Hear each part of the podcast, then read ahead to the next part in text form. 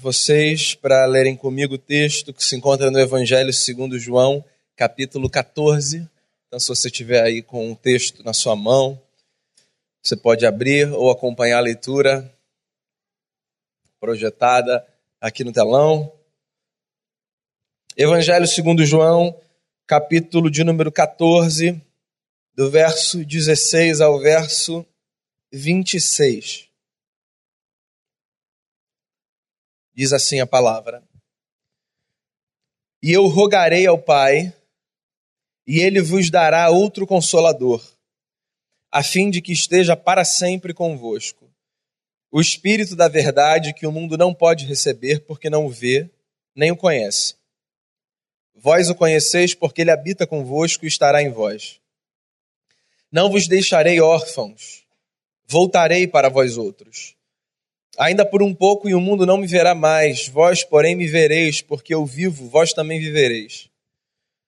Naquele dia vós conhecereis que eu estou em meu Pai, e vós em mim, e eu em vós. Aquele que tem os meus mandamentos e os guarda, esse é o que me ama. E aquele que me ama será amado por meu Pai, e eu também o amarei e me manifestarei a ele. Disse-lhe Judas, não os cariotes, de onde procede, Senhor? Que estás para manifestar-te a nós e não ao mundo. Respondeu Jesus: Se alguém me ama, guardará a minha palavra, e meu Pai o amará. E viremos para ele e faremos nele morada. Quem não me ama não guarda as minhas palavras, e a palavra que estás ouvindo não é minha, mas do Pai que me enviou. Isso vos tenho dito estando ainda convosco. Mas o Consolador, o Espírito Santo, a quem o Pai enviará em meu nome, esse vos ensinará todas as coisas e vos fará lembrar de tudo o que vos tenho dito. Senhor, que a tua palavra nos seja alimento nessa, nessa manhã, que ela seja acolhida pelo nosso coração como palavra vinda dos céus, de fato, para a nossa vida. Nós guardamos no coração a expectativa de sempre crescermos à luz da tua palavra e que nessa manhã a nossa expectativa seja é, correspondida, superada, que é a certeza de que esse doce Espírito a quem cantamos é capaz de iluminar a nossa mente e o nosso coração e nos fazer crescer, que essa certeza nos embale agora. Que os nossos corações estejam abertos, que os nossos olhos estejam voltados para Ti e que, diante da palavra exposta, o nosso coração seja solo fértil para que o teu Espírito Santo haja na história de cada um aqui, e de quem nos ouve de casa e de quem ouvirá essa mensagem em algum momento.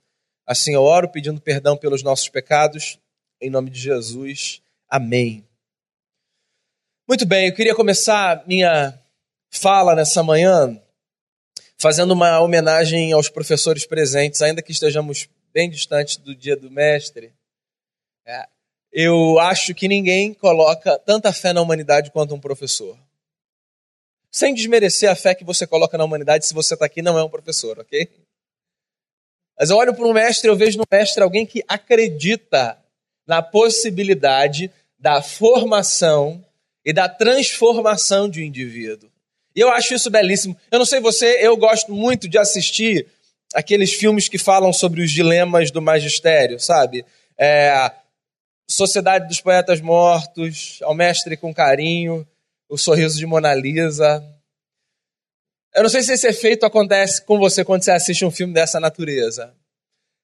Assim, eu tenho revivido na minha memória, quando eu assisto um filme assim, lembranças bacanas de professores e professoras que eu tive e que marcaram muito a minha vida, né?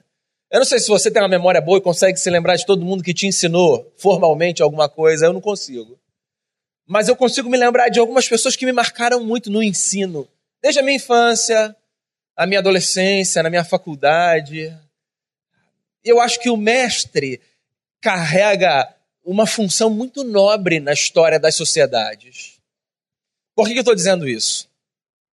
Porque nós estamos nessa série sobre o Espírito Santo e hoje eu quero refletir com você sobre o Espírito Santo enquanto aquele que nos ensina o Espírito Santo como nosso mestre. A gente está no meio de uma série de conversas sobre a terceira pessoa da Trindade. Se você chegou aqui hoje é, Vento e Fogo, sete sermões sobre o Espírito Santo. Então a gente começou duas semanas falando sobre o Espírito Santo enquanto a terceira pessoa da Trindade, enquanto é, aquele que cria soprando sobre o universo o sopro de Deus. Semana passada a gente conversou sobre o Espírito Santo enquanto doador da vida, sobre o Espírito Santo enquanto o fôlego que Deus sopra sobre nós e que nos anima, que nos traz a existência, que nos tira da condição de bonecos de barro e nos coloca na condição de alma vivente. Hoje eu quero refletir com você sobre o papel do Espírito Santo como mestre. Talvez você não pense no Espírito Santo nesses termos. Porque, humanamente falando, Jesus das pessoas da Trindade é visto como mestre, certo? Então você tem a Trindade que nos é um mistério: Pai, Filho e Espírito Santo. Papéis distintos. Um ser, três pessoas, papéis distintos. Geralmente o Pai é visto como o criador de todas as coisas, o Espírito Santo é visto como aquele que empodera, e Jesus, o Deus encarnado, é visto como aquele de quem nós aprendemos o nosso mestre por excelência. Jesus, inclusive, viveu como um mestre em Israel. Eu não sei se você sabe, mas se você parar para observar a trajetória de Jesus narrada nos evangelhos, a trajetória de Jesus nada mais é do que a trajetória de um mestre em Israel. Tudo que Jesus fez ao longo de toda a sua caminhada foi o que um mestre fazia. Nesse sentido, Jesus não foi novidade alguma. Por exemplo, diz a tradição que com 30 anos Jesus começou o seu ministério, tendo sido batizado por João Batista, seu primo, um essênio, e chamando para si discípulos para que aprendessem aos seus pés. Um mestre fazia isso em Israel. Um homem que se preparasse para ser mestre em Israel, na Palestina, no primeiro século, começaria a sua jornada aos 30 anos. Foi o que Jesus fez. Começaria empoderado por alguém. Foi o que Jesus fez. Começaria chamando discípulos para si. Foi o que Jesus fez. Jesus discutia com os doutores. Jesus tinha uma interpretação da lei de Moisés. Jesus tinha multidão, multidões que o seguiam e que queriam aprender aos seus pés. Você está certo quando pensa em Jesus como um mestre por excelência. No entanto, Jesus, o nosso mestre, quando fala do Espírito Santo, diz que o Espírito Santo também é um mestre que nos ensina na caminhada. Deixa eu tentar contextualizar aqui essa passagem para você entender do que Jesus está tratando. Jesus está aqui em João 14 se despedindo dos seus discípulos. Jesus foi um homem muito consciente da sua missão. Sabia que em algum momento ele seria levado às autoridades políticas e seria crucificado. Jesus não encarou a crucificação como um destino trágico, mas como uma missão gloriosa que ele tinha para realizar. E Jesus estava preparando o coração dos seus amigos para sua partida. Porque esses eram homens, os que caminhavam com Jesus, que tinham dedicado três anos da sua vida exclusivamente à causa do Mestre Jesus. Então você imagina três homens que colocaram toda a sua confiança em Jesus e todas as suas expectativas em Jesus. Num determinado momento ouvirem a notícia de que não teriam mais Jesus com eles. Esses homens precisavam ser preparados para a notícia da perda. Eu não sei você. Eu ouço bastante gente dizendo o seguinte: se eu pudesse pelo menos me preparar para aquela perda, se eu pudesse ter, assim, algum tipo de aviso, não sei, para eu investir um pouco mais de tempo, para eu me dedicar mais. Cada um lida com a perda de um jeito, né? Parece que Jesus achou conveniente preparar o coração dos seus discípulos para o distanciamento da sua pessoa. E aqui nesse texto, Jesus está fazendo exatamente isso. Deve ter sido um momento muito difícil, porque no começo do capítulo, Jesus tenta ter essa conversa e os discípulos não entendem. Um deles diz assim: Jesus, Fala de novo, fala diferente, a gente não está entendendo nada. Para onde o senhor vai? Qual é o caminho? A gente quer seguir. Aqui Jesus diz o seguinte: eu vou, mas eu vou deixar para vocês outro consolador e outro mestre. Então, Jesus resolve preparar o coração dos discípulos, se despedindo deles, dando a eles duas notícias: a de que eles receberão um consolador, que ele chama de outro consolador, e a de que eles receberão um mestre, que ele chama de outro mestre. Olha só, eu tenho a impressão de que quando Jesus diz assim, vocês vão receber outro consolador, o que ele está fazendo em alguma medida é reafirmando o mundo como um lugar de experiências de perdas e de dor. Isso parece muito óbvio, muito básico, mas por alguma razão eu tenho a impressão de que, por defesa, a gente vive como se a gente pudesse se proteger quase que 100% das experiências de dor e de sofrimento. Elas nos são inevitáveis, inevitáveis. Tem gente que passa uma vida tentando responder a pergunta: por que eu perdi Fulano? Ou por que eu passei por aquela experiência? Por que isso teve que acontecer? Eu não quero ser simplista na resposta que eu vou dar a você, porque assim, tratar a dor no atacado é de uma imaturidade e de uma dureza assim implacáveis. Mas, bem, correndo o risco já de ser simplista, a gente passa por isso porque isso faz parte da vida. Porque não dá para a gente experimentar a vida sem perder. Porque não dá para a gente experimentar a vida sem sofrer. O sofrimento é inerente à experiência da vida, o sofrimento é inerente à experiência do amor. Tem um livro que talvez seja dos mais difíceis de C.S. Lewis, mas que é um dos mais bonitos, que se chama O Problema do Sofrimento Humano. Ou O Problema do Sofrimento, você vai encontrar os dois títulos.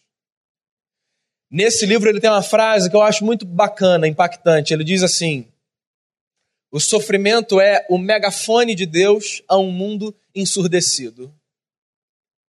Eu não acho que Deus nos cause sofrimento para nos dizer alguma coisa. Porque eu não acho que Deus nos cause sofrimento, intencionalmente. Mas eu acho que Deus se utiliza das nossas experiências de sofrimento e de dor para nos dizer muitas coisas coisas para as quais os nossos ouvidos talvez não estejam abertos em outras circunstâncias. Então, quando Jesus diz assim: Olha, outro consolador virá, de alguma forma o que ele está dizendo é: vocês vão continuar precisando de consolo. Então, está aí uma notícia que eu não sei se a você cai muito bem, mas que eu preciso compartilhar, que é Enquanto você viver, você vai precisar de consolo e de conforto em alguma medida, em alguma área, em momentos mais, em momentos menos. Mas consolo e conforto são experiências necessárias para uma vida onde o sofrimento se faz como parte assim inevitável. É por isso que os contos de fada, parênteses aqui, nos fascinam tanto, né? Porque os contos de fada nos dão, ainda que por alguns instantes, a sensação de que é possível viver num mundo sem sofrimento. Bem, a nossa esperança cristã é exatamente essa. Só que no que diz respeito a um tempo que ainda não chegou. Esse tempo que a gente chama de novo céu e nova terra. Esse tempo é para a gente um tempo de ausência, de sofrimento, de dor, de luto, de lágrima, Enquanto a gente vive aqui, sofrer faz parte da nossa existência. Não deve dar o tom, não deve ser uma constante, mas faz parte da nossa existência. Eu darei a vocês, disse Jesus, outro consolador. Mas aí ele disse também assim: Eu darei a vocês outro mestre e se ao dizer eu darei a vocês outro consolador, Jesus está ensinando que esse mundo é lugar de experiência de perda de dor, quando Jesus diz assim, ó, eu darei a vocês outro mestre, eu acho que o que ele está reafirmando é a história como um lugar carente de aprendizado. Você sabe qual é a vida mais infeliz que alguém pode viver? É a vida que se pretende como concluída no que diz respeito a aprender. Eu acho que essa é a vida mais infeliz. Infeliz porque falsa e real. A do sujeito que diz assim: já aprendi, não tenho mais nada a aprender. Agora, se você quiser, eu posso te ensinar. O homem e a mulher que perdem a sensibilidade de que a vida como um todo é uma grande escola, assim, empobrecem a sua jornada numa dimensão incalculável. Há uma outra forma de você chamar o coração que não se permite ensinar. Você pode chamar isso de coração orgulhoso, que é a condição mais trágica para um coração. Eu tenho falado bastante sobre isso. A gente tem na agenda evangélica, assim, alguns pecados que nós elegemos como os pecados maiores, né, com letra maiúscula. Então, geralmente são pecados que tangem a sexualidade, geralmente. E num outro livro de C.S. Lewis chamado Cristianismo Puro e Simples, ele trata num capítulo inteiro sobre o que ele chama de o grande pecado. Que não é nenhum pecado de natureza sexual, segundo C.S. Lewis. Ele diz que o orgulho é o grande pecado. E assim, no capítulo todo tem uma frase que é muito emblemática para explicar o porquê. Ele diz assim: porque não há nenhuma condição mais antagônica à condição para a qual o ser humano foi chamado a viver do que a condição de orgulho. Nada desumaniza tanto o indivíduo quanto o orgulho. Jesus está dizendo que a gente ia receber um mestre. Você sabe o que isso significa? Que tenha você os títulos que você quiser, tenha feito você as conquistas que você tiver feito, seja você a pessoa brilhante que você for. Você ainda tem muito a aprender. Eu, você, todo mundo. A conversa de Jesus com os discípulos não deve ter sido fácil. E aí Jesus resolveu explicar para aquela gente como, mesmo com a sua partida, ele permaneceria no meio deles. Olha só, se você for pai, mãe, avô, avó, você já teve que explicar uma vez para o seu filho, para sua filha, criança, como é que ele ia fazer para lidar com a dor da perda de alguém? Geralmente é assim. A gente olha para a criança e a gente escolhe, assim, com muita cautela as palavras. E em suma, o nosso recado é: o fulano não vai mais estar aqui com a gente. Porque está lá com o papai do céu. A gente não vai ver mais ele aqui agora. Mas tem uma coisa: a gente vai carregar o fulano no nosso coração para sempre e na nossa mente. Então a gente vai fechar o olho e a gente vai se lembrar dessa pessoa. Não é mais ou menos assim? O que, que a gente faz quando a gente quer preparar uma criança que não consegue entender a perda com complexidade para essa experiência trágica que é o distanciamento eterno da perspectiva humana. A gente traz essa experiência da presença afetiva, porque a presença física se foi, para a subjetividade da consciência e do coração. Então a gente fala assim, ó, fulano vai estar para sempre com a gente aqui dentro. Então vai estar no seu coração, vai estar na sua mente e vai caminhar com você para sempre. Você sabe que foi isso que Jesus fez por um bando de adultos para dizer como ele estaria com eles, mesmo depois da sua partida? Jesus disse assim: Ó, eu vou para junto do Pai, mas eu vou ficar com vocês. E eu vou ficar com vocês de um jeito assim. Quando vocês guardarem os meus mandamentos, vocês vão experimentar o amor de Deus numa medida tão intensa, tão intensa, que vocês vão sentir que eu estou dentro de vocês. Pois é, adultos também precisam de pedagogia infantil para terem preparado seu coração para algumas experiências da vida. Jesus tratou os discípulos como se eles fossem uma criança. E disse assim: vocês vão sofrer, Mas lembrem-se do seguinte: quanto mais íntimos dos meus mandamentos vocês estiverem, quanto mais vocês obedecerem a minha palavra, mais vocês vão sentir o amor de Deus dentro de vocês. E aí vocês vão descobrir uma coisa quando vocês sentirem o amor de Deus dentro de vocês. Vocês vão descobrir que eu estou morando em vocês. Você sabe que eu fico tentando assim desenhar diálogos quando eu leio a Bíblia, né? Eu fico imaginando perguntas que devem ter sido feitas pelos discípulos de Jesus ou por outras pessoas, mas que não foram necessariamente registradas. Então, assim, o que eu disser a partir de agora está na minha conta, tá? Não está na Bíblia, não. Eu fico imaginando os discípulos perguntando assim: Mas Jesus, assim, agora vai ser mais difícil para a gente guardar mandamento, né? Porque uma coisa é obedecer o mestre quando o mestre está presente. Tudo que o seu mestre mandar, faremos todos. Se não fizer, levaremos bolo, sabe? O mestre ali, corpo presente, sim, obedecer é muito mais fácil. O Pedro está lá, afoito, aí tira a espada, corta a orelha do soldado, aí o mestre está do lado, fala: Não, Pedro, não é assim, dá essa orelha aqui, Malco, tá aí, meu filho. O João está lá e não sabe liderar a comunidade direito. Aí Jesus vai lá e fala: Não, João, não é assim. O Tomé está lá cheio de dúvida, mas o mestre está lá e o mestre diz: Tomé, bota a mão aqui, meu filho, sou eu sim. Na presença do mestre é mais fácil da gente obedecer.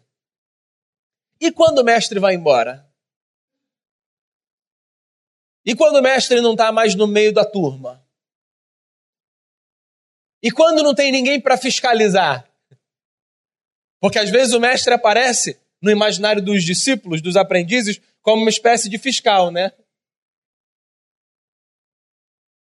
E se não tem o mestre ali para fiscalizar, como é que a gente guarda mandamento? Sem Jesus estar tá aqui, ó. Porque a gente fala assim, ó, Jesus está aqui. Eu falo isso, você fala isso. Né? Só que ele está aqui, barra não está aqui, vai, vamos combinar. Está aqui, numa presença espiritual, mas não está aqui num corpo físico para dizer assim para a gente, ô, oh, oh, não, por aí não. Como é que a gente guarda mandamento sem o mestre? Jesus explica para os discípulos que guardar mandamentos sem o mestre é possível, porque o espírito do mestre, que a gente chama de Espírito Santo, que estaria dentro dos discípulos do mestre, conduziria os discípulos do mestre no caminho da verdade. Então Jesus aponta o Espírito Santo como a pessoa divina que nos guia e que nos conduz. Jesus aponta o Espírito Santo como a pessoa divina que nos orienta na caminhada. Isso pode parecer um tanto quanto subjetivo, e de fato é, né? Não sei se você já ouviu pessoas falando assim: é, eu vou fazer isso, isso, isso. Daí você pergunta assim: mas por que, que você vai fazer isso? Daí a pessoa fala assim: ah, porque o Espírito Santo me mandou.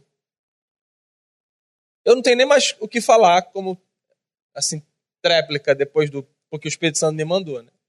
Mas o Espírito Santo mandou, tá mandado. Mas por que a gente fala o Espírito Santo me mandou?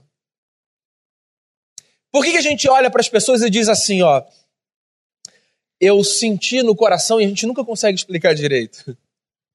O Espírito Santo falando assim para eu te dar essa palavra.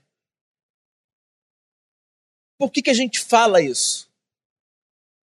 Porque parece que a gente tem, ainda que nos seja inexplicável, alguma sensação de que o sopro de Deus vive dentro da gente e não apenas vive dentro da gente para preencher a gente, mas vive dentro da gente também para conduzir a gente na caminhada.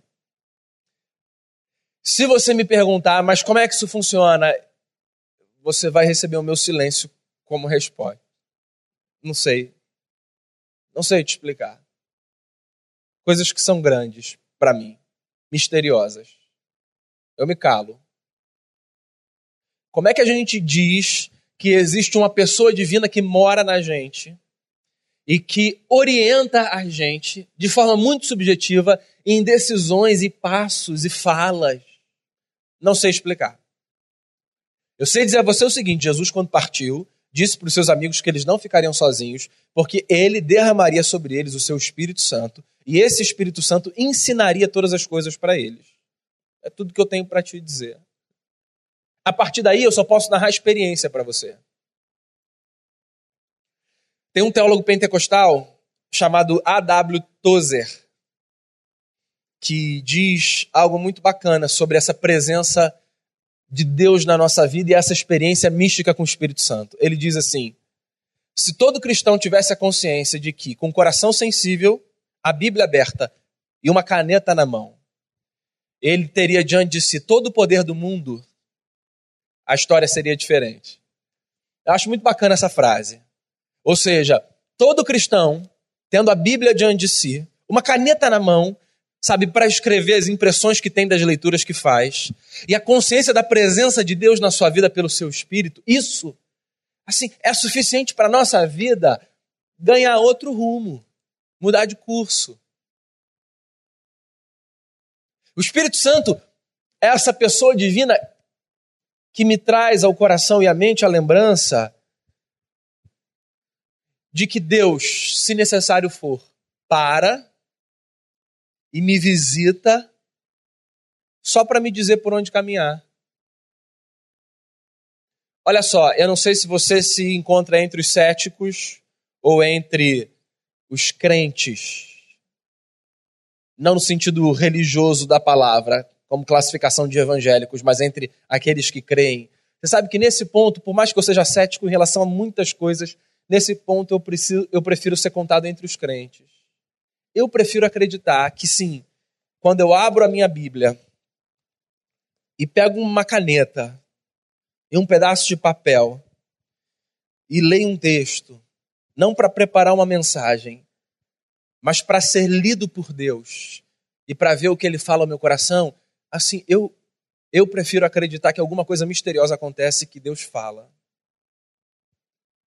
Eu chamaria essa experiência da experiência mais assim mais básica do Evangelho.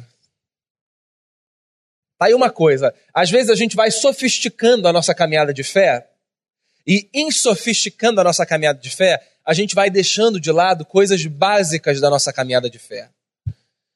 Porque a gente supõe que, por uma caminhada de fé mais sofisticada, a gente não precisa mais de experiências básicas. Só que, meu amigo, são as experiências básicas que nos sustentam. E das experiências básicas, duas jamais deveriam estar diante de nós. A experiência básica da oração e a experiência básica da leitura despretensiosa da Bíblia, que faz com que a gente abra esse livro acreditando que quando a gente abre esse livro e com ele abre o coração, e esquece do mundo e olha para ele lembrando que ele é uma carta de amor de Deus à humanidade, todo o poder do universo está à nossa disposição. Não para que a gente adquira bens materiais, construa impérios ou o que quer que seja, mas para que o nosso coração seja confortado diante das circunstâncias. Eu não sei se você veio aqui nessa manhã só para se lembrar disso de que poucas coisas são tão preciosas enquanto investimento na sua vida quanto abrir uma Bíblia, pegar um papel e uma caneta e ouvir o que Deus tem a te dizer. Espírito Santo, o nosso mestre. O que, que eu aprendo com isso? Um, eu aprendo com isso que o Espírito Santo é a pessoa divina que reacende em nós os ensinos de Jesus. Poucos minutos atrás eu disse a você o seguinte: essa experiência é uma experiência muito subjetiva. Quando alguém diz assim, ó, o Espírito Santo falou comigo, tá falado, não tem mais o que a gente possa dizer, não dá para contra-argumentar. Ok, mas assim tem uns nortes Porque o Espírito Santo é o Espírito Santo de Cristo. O Espírito Santo não vai falar no nosso coração nada diferente do que Cristo falou, ok?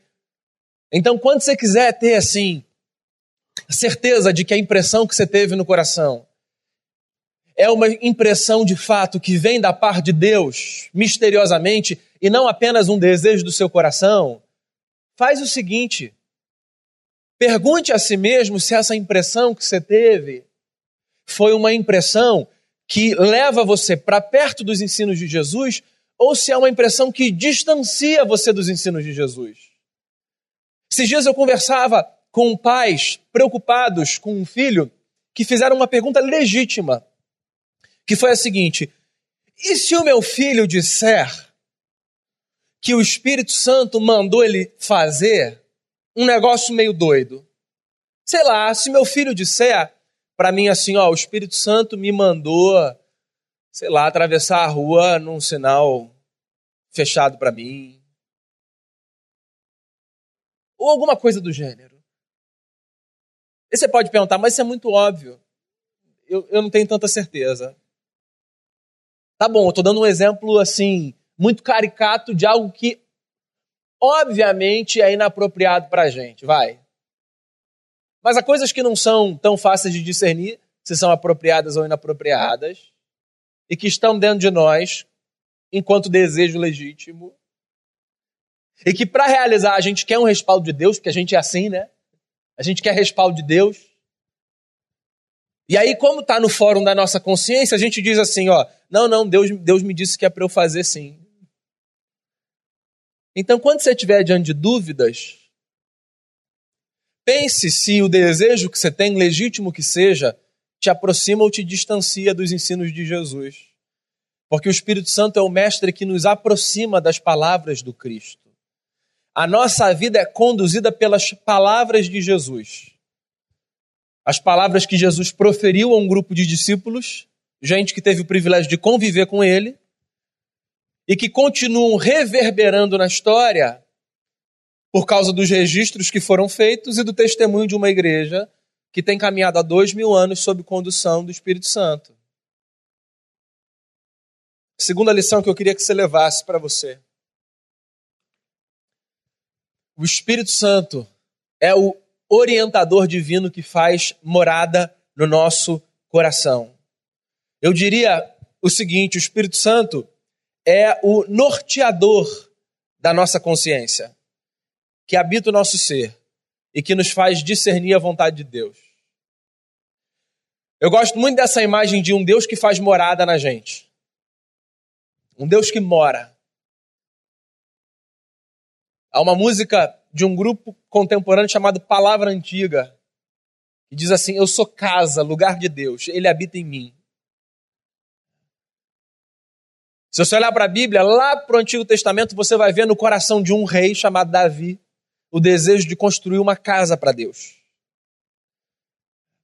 Os povos das outras nações tinham templos para os seus deuses, os hebreus não tinham. Os hebreus não tinham nem terra, eles eram peregrinos. Então os hebreus tinham uma casa que se movimentava com eles, que do ponto de vista da mensagem que transmite é muito mais interessante do que um templo construído com tijolos. Porque uma casa que se monta e desmonta traz a ideia de que Deus se mexe junto com o povo. Porque um prédio como esse, às vezes pode dar a impressão de que Deus mora aqui, Ernesto Pinheiro 30.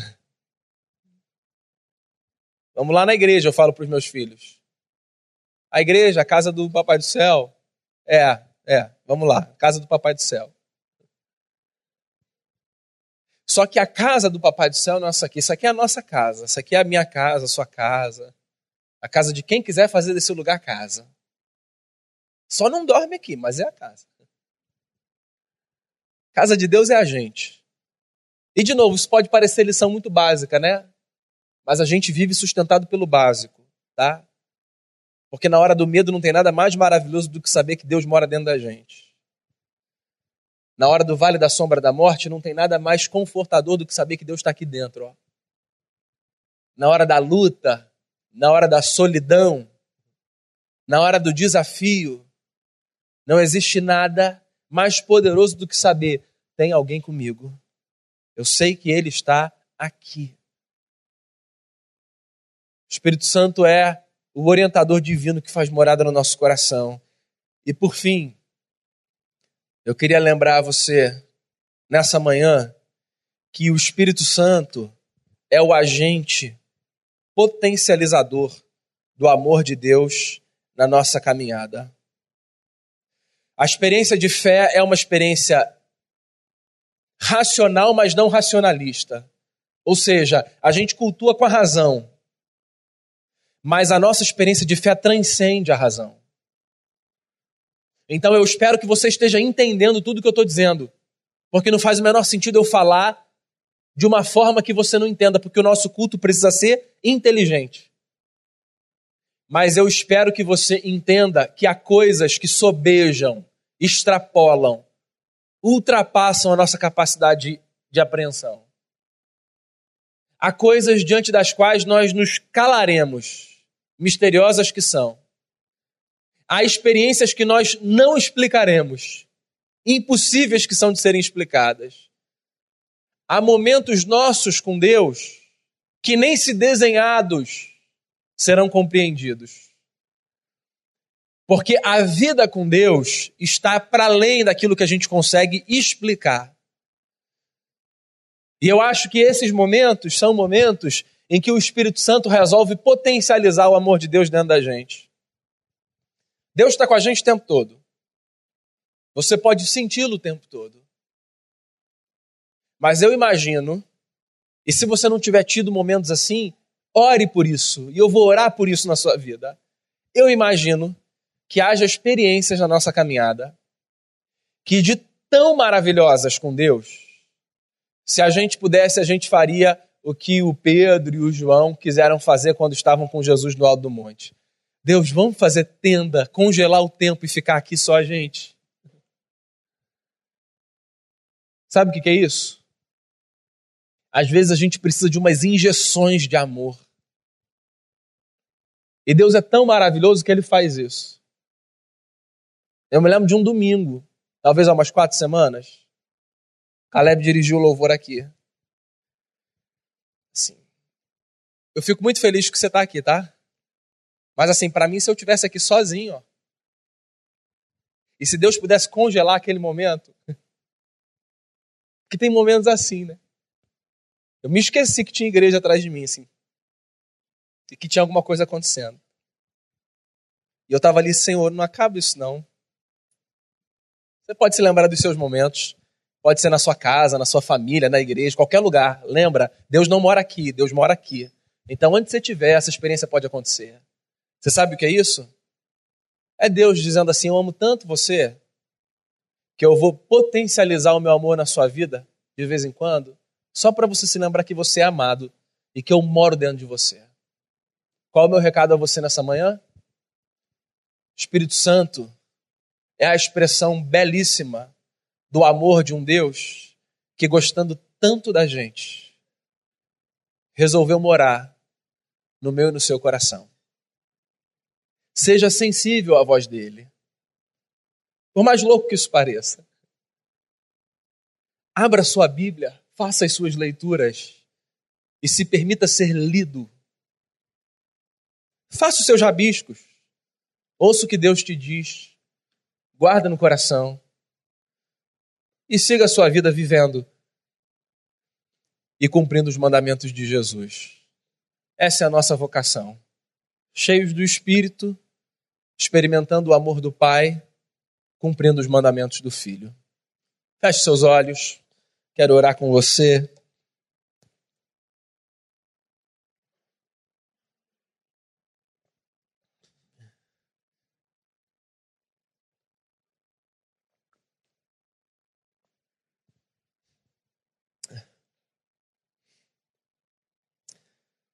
Quero convidar você a orar aí no seu lugar.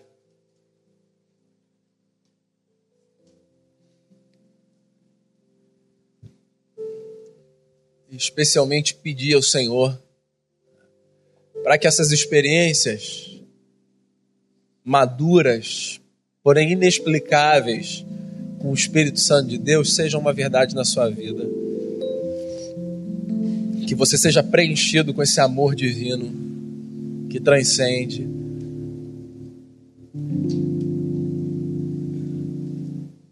Que o medo dê lugar à confiança, que a solidão dê lugar à companhia porque acima de todas as coisas existe um Deus que fez morada em você. E se essa experiência é uma experiência que você não teve ainda, que você faça aí nesse lugar onde você está, nessa manhã, essa oração, dizendo: Espírito Santo de Deus, vem fazer morada em mim, encha a minha vida, faça morada em mim, me dê a consciência de que eu não estou e nem preciso estar vazio. Espírito Santo, Espírito do Cristo, que a tua presença em nós, sobre nós e entre nós, dispense palavras, tratados, que elas façam sossegar a nossa alma, como disse o salmista. Fiz sossegar a minha alma, que a consciência dessa presença nobre e gloriosa, a plenitude do divino alojada no nosso coração, que essa consciência nos encha de temor e de gratidão. Entre os homens, nós queremos ser contados como sábios, porque resolvemos ouvir a voz de um Deus que nos chamou para uma caminhada de parceria que aí esteja a nossa sabedoria, não em sairmos na frente, não em construirmos mais ou fazermos mais, mas em andarmos sensíveis à voz do Teu Espírito.